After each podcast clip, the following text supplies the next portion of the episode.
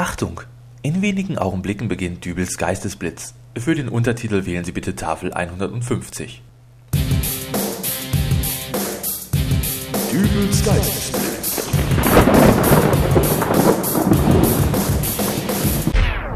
Hallo, grüß Gott, moin moin, wie auch immer und herzlich willkommen zur 54. Ausgabe von Dübels Geistesblitz. Die sehr verehrten Damen und Herren von der forschenden Fraktion haben es doch tatsächlich geschafft, mein Weltbild in Schutt und Asche zu legen, welches ich mir mühsam durch 33 Jahre intensive Mediennutzung aufgebaut habe. In einem Bericht des Spiegels werden einige bekannte Kino-Blockbuster wissenschaftlich auseinandergenommen. Beispielsweise der Film Matrix mit Keanu Reeves, in dem die Menschheit von den Maschinen als Batterieersatz benutzt wird. Völliger Humbug, sagen da die Experten, alles Nonsens und Hanebüchner Hollywood-Unsinn. Der Mensch gibt viel weniger Energie ab, als er aufnimmt, geht gar nicht. Okay, mag sein, Matrix ist ja auch Science Fiction. Aber nehmen wir mal Oceans 11 mit George Clooney und Brad Pitt. Da soll es eine Szene geben, in der sich die Einbrecher an einem 70 Meter langen Seil im nahezu freien Fall ablassen und dann abrupt abgebremst werden. Im Kinosaal hielten die Ladies schmachtend den Atem an und hofften, dass ihren Hollywood-Schönlingen auch ja nichts passiert ist, denn schließlich wollte ja auch noch Julia Roberts am Ende erobert werden. Aber auch hier machen die weiße Kittelträger dem Happy End einen Strich durch die Rechnung, denn ihrer Analyse nach hätte man im freien Fall schon nach 65 Metern eine Geschwindigkeit von 130 km/h drauf und würde nach dem abrupten Abbremsen die 38-fache Erdbeschleunigung vor den Latz gedonnert bekommen. Ein Umstand, der das breite 64-Zähne-Lächeln des Hauptdarstellers nicht unwesentlich ins Wanken gebracht hätte und so der Abschlussknutschszene mit Briefkastenmaul Julia Roberts einen Riegel vorschieben würde. Aber noch weitere Filme haben sich diese Spaßverderber vorgenommen. Sei es nun Bruce Willis in Stirb langsam oder der gewagte Sprung ins Wasser im Fluch der Karibik. Überall heißt es, Pfui, nein, Schluss, es geht nicht. Aber äh, will sowas denn wirklich jemand wissen? Ende September kommt beispielsweise Resident Evil 3 ins Kino. Ein Zombie-Film mit Untoten, die stöhnend umherschlurfen und die Helden des Films jagen. Während ich dann also den Film genieße und mich frage, wie die Maskenbildner es geschafft haben, die Zombie-Schauspieler so herzurichten, dass sie aussehen wie ich am Montagmorgen, äh, sitzt dann wahrscheinlich irgendwo ein paar Reihen hinter mir so ein Wissenschaftler, macht sich Notizen und murmelt die ganze Zeit immer zu. Sowas geht doch nicht. Sowas muss doch nicht sein. Äh, Kino ist doch gerade deswegen schön, weil dort nicht alles so läuft wie in der Realität. Ein weiteres Beispiel, Spider-Man. Ein junger Mann wird von einer Spinne gebissen und erhält daraufhin ihre Fähigkeiten. Kann also so schnell laufen wie eine Rennmaus, springen wie ein Känguru und ist stark wie ein Elefant. Ähm, wieso heißt der Film eigentlich Spider-Man? Egal, denn die Forscher sagen eh, dass es unmöglich ist, dass der Biss einer Spinne die Körperchemie eines Menschen so umstrukturiert, dass er am nächsten Tag die Fähigkeiten einer solchen hat.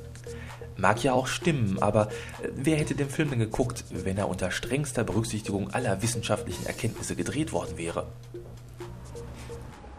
Harry! Peter, Mensch, wie geht's dir denn? Du warst ja gestern so schnell weg. Ja, weißt du, mich hat eine gentechnisch veränderte Superspinne gebissen und danach war ich so fertig, dass ich mich erstmal hinlegen musste. Und? Keine Nebenwirkungen? Nö, mir geht's prima. Äh, aber was soll bei so einem kleinen harmlosen Spinnenbiss schon groß passieren? Hm, richtig. Und was gibt's bei dir so Neues, Harry? Och, mein Vater ist wahnsinnig geworden, nennt sich jetzt der grüne Kobold und strebt die Weltherrschaft an. Hm, okay. Naja, vielleicht sieht man sich mal wieder. Ja, mach's gut, Peter. Tschüss, Harry. Ich fürchte, wenn ich mir jetzt auf diese Art und Weise Krieg der Sterne oder Raumschiff Enterprise vornehmen würde, äh, dann dauerten die Filme keine drei Sekunden mehr.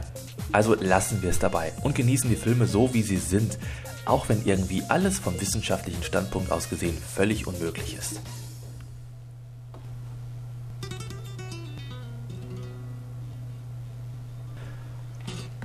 Die wohl meistgelesenste Literatur in einem typisch deutschen Friseursalon, das ist das Klatschmagazin. Darin stehen die lebensnotwendigen Informationen, die die durchschnittliche Hausfrau benötigt, um die Zeit unter der Trockenhaube für ihre Dauerwelle zu überstehen.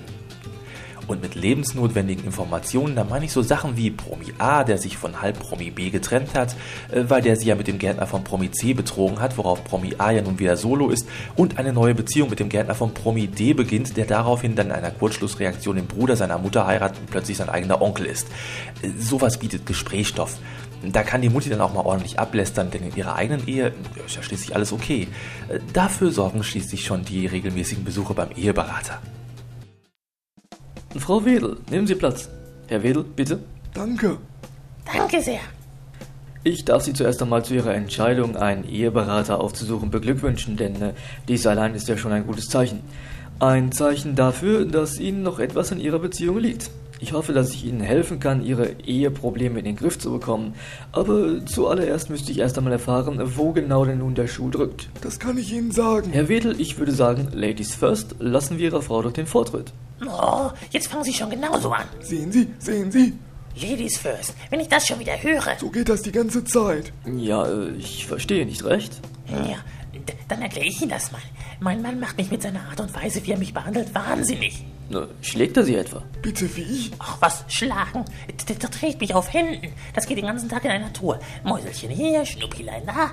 Bleib liegen, ich bring dir Frühstück ans Bett. Aber Liebelein, du sollst doch nicht so schwer tragen. Ja, aber das ist doch sicherlich sehr schön, wenn Ihr Mann seiner Liebe auf diese Art und Weise äh, Ausdruck verleiht. Das ist die Hölle. Papalapap. Von wegen Papalapap. Ich, ich kann mich ja mit dir auf keiner Feier mehr sehen lassen. Unsere Freunde und Bekannten, die reden schon über uns. Pa, sowas nennst du Freunde? Ähm, Herr Wedel, vielleicht erläutern Sie das Ganze mal ein wenig.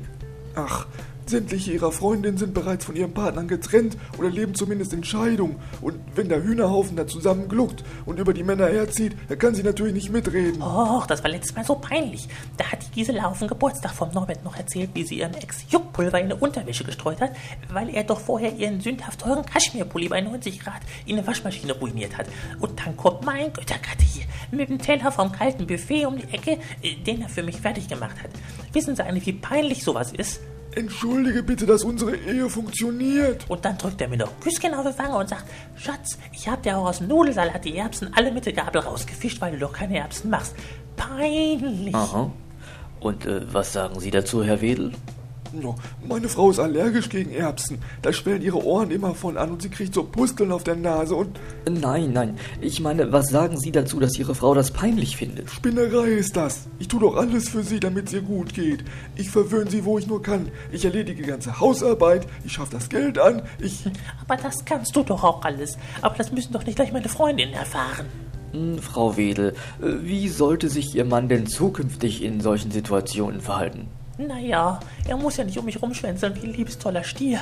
Meine Freundinnen regen sich alle über ihre Männer auf und meiner betet mich an wie eine Göttin. Da kommt man sich schon wie ein Außenseiter vor. Hm, ich verstehe. Ähm, Herr Wedel, ich schreibe hier jetzt mal ein paar Sätze auf. Ähm, das, das, äh, lesen Sie das doch mal bitte laut vor. Ähm, du kannst dich so viel schminken, wie du willst, du olle Planschkuh. Da ist eh nichts mehr zu retten. Äh, äh, also, du solltest langsam mal etwas abnehmen, sonst passt dein, was heißt das, Brauereipferd hintern bald nicht mehr durch die Tür. Ja, sehr schön. Und der Satz ganz unten ist auch ganz besonders wichtig, wenn mal wieder solche Feiern mit Freundinnen anstehen. Hol dir dein Essen doch selber, du dusseliges Trampeltier. Soll ich das wirklich so sagen? Oh, Herzilein, das klingt wunderbar. Wenn du so in Anwesenheit meiner Freundin mit mir reden würdest, Willst du das wirklich? dann wärst du wieder mein absoluter Göttergatte. Hm. Und, und Türen aufhalten und Stühle zurechtrücken? Im Privatbereich zu Hause ohne Probleme, aber nicht in der Öffentlichkeit. Ah, wenn Sie meinen? Ich glaube, sie haben unsere Ehe gerettet. Vielen Dank. Dafür bin ich doch da. Ja, danke schön. Ach, Schatz. Jetzt aber nichts wie nach Hause, oder? Gibst du mir den Autoschlüssel? Bist du wahnsinnig? Ich lass doch nicht eine farbenblinde Oma wie dich meinen Wagen fahren. Mein Mann. Meine Güte, letzte Woche habe ich ja echt eine Lawine losgetreten mit meiner Cider-Story. Man gratulierte mir zu meiner Engelsgeduld, die ich mit diesem Händler gehabt habe, und man beglückwünschte mich zu einem guten Geschmack, äh, was Getränke angehe, und nicht zuletzt kam auch die passende Musik sehr gut an. Jetzt wäre es natürlich schön gewesen, wenn ich beim Lesen all dieser netten Kommentare und E-Mails einen Schluck kühles Cider hätte trinken können, aber der Händler, bei dem ich nun bestellt habe, der hat mir bisher leider immer noch kein Päckchen zukommen lassen. Auf meine Nachfrage erfuhr ich, dass meine Getränkedosen derzeit noch in irgendeinem Zolllager feststecken, weil es einen Fehler in den Begleitpapieren gegeben habe. So circa eine Woche könnte es noch dauern, bis ich die Ware erhalte. Fehler in den Begleitpapieren. Das glauben die doch selber nicht. Die pfiffigen Zöllner haben doch spitz gekriegt, was da in dem Paket war und feiern derzeitig gerade irgendwo auf meine Kosten die irische Party. Ich habe nun beschlossen, dass es hier jetzt jede Woche am Ende der Folge Irish Pub Music gibt, bis ich endlich meinen Cider hier auf dem Tisch stehen habe. Das ist mein ganz persönlicher Protest gegen diese Verschwörung, die sich dagegen mich aufgebaut hat. Also, hier sind aus dem Podsafe Music Network für euch die Blackguards mit Botany Bay. Und an dieser Stelle noch einen schönen Gruß an den Norman Ostus, falls ihr dies hört. Wir hören uns nächste Woche wieder. Bis dahin hoffentlich auch mit Cider. Also bis denn, euer Dübel. Tschüss. Farewell to your bricks and mortar. Farewell to your dirty lies. Farewell to your gangways and your gangplanks. To hell with your overtime. And the good ship Ragamuffin. She's lying on the quay. Where I take old Pat, put a shovel on his back to the shores of Botany Bay.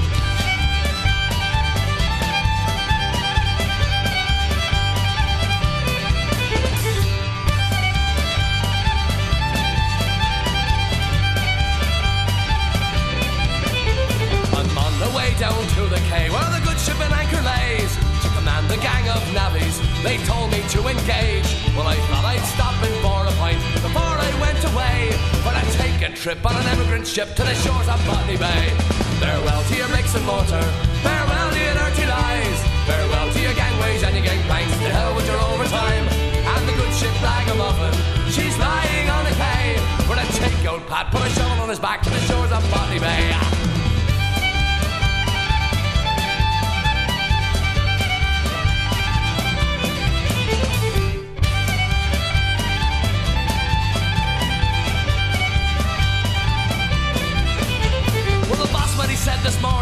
He said, well Pat, hello.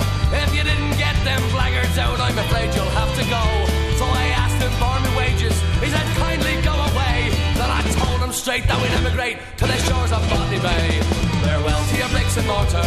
Farewell to your dirty lies. Farewell to your gangways and your gangplanks. To hell with your overtime. And the good ship Ragamuffin.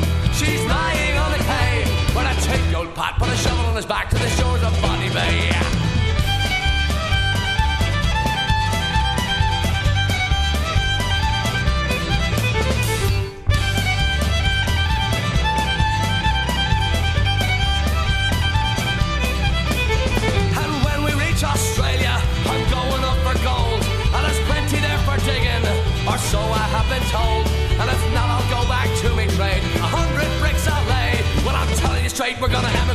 the shores of Botany Bay. Farewell to your bricks and mortar. Farewell to your dirty lies. Farewell to your gangways and your gangplanks. To hell with your overtime. And the good ship Ragamuffin. And she's lying on the quay. Where a tank-out pat put a shovel on his back to the shores of Botany Bay.